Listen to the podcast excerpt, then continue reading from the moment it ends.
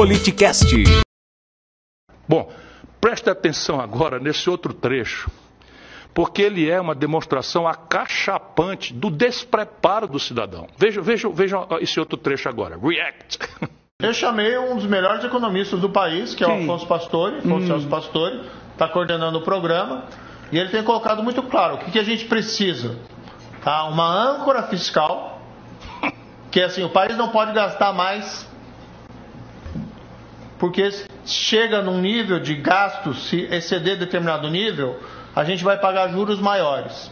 Isso é uma coisa que qualquer pessoa entende em casa. Então, é, é como se. Porque esse dinheiro vem de algum lugar, esse dinheiro vem do imposto, vem da sociedade. O, o governo não cria dinheiro. Então, quando o governo começa a gastar mais do que ele pode, ele está tirando a riqueza das pessoas. E você precisa ter um grande programa de infraestrutura.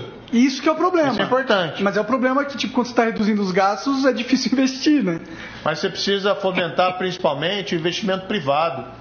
Né? Porque os países que crescem, que se desenvolveram, quem a Apple, quem é dono da Apple? É o governo americano? Não. Quem que é dono da Microsoft? Quem que é dono lá do da Tesla? Então assim, o crescimento vem da criatividade do mercado privado. E a gente precisa dar condições na lei, império da lei, aquilo que eu falei, segurança, confiança, para crescer. Aí você gera emprego, aí você consegue aumentar salário. Você tem que ter política também, como mencionei, educação, saúde, de qualidade. Você tem que diminuir as desigualdades sociais. Isso é política social. Mas isso não muda o fato de que países que basearam o seu modelo de crescimento em investimento público apenas não deram certo. Eu agora fico sabendo, junto com todos os brasileiros, que os norte-americanos são um país que não deu certo. O Japão não deu certo, a Alemanha não deu certo, a Itália não deu certo, a Inglaterra não deu certo, o- enfim, a Coreia do Sul não deu certo e a China é um grande fracasso.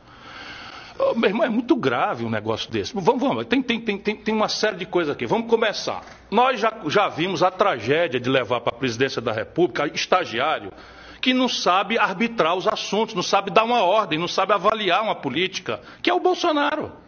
Lembra da história? Não entendo nada de economia, contratei o posto Ipiranga, que é o Paulo Guedes, fala com o Paulo Guedes. O Bolsonaro, pelo menos, era humilde. Esse daí se diz estudado e preparado. Aí contratou também o, o, o posto Atlantique.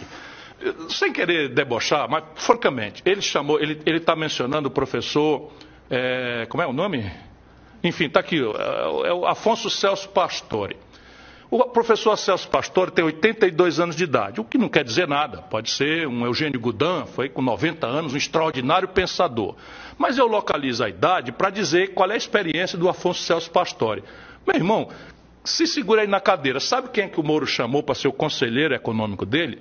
O Afonso Celso Pastore, que foi presidente do Banco Central da ditadura no governo do general Figueiredo.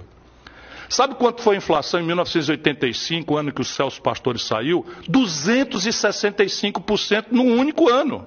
Mas vamos à questão da compreensão de mundo e da- do papel do Estado na economia. Ele cita algumas empresas. Ou seja, Moro, todas essas empresas da nova economia, Tesla, ou Apple, ou sei lá quais que você citou, não existiriam se não fosse o governo norte-americano. Vai dar uma olhadinha no Google e veja lá que quem criou a internet foi o governo americano com dinheiro público, estatal, a pretexto de defesa, a pretexto militar. Existiria a Apple se não fosse, não é, a internet? Você acompanha ao vivo pelo YouTube ou pelo Twitch. Siga nosso Instagram e saiba na frente quem irá participar da conversa. Arroba politicast_br.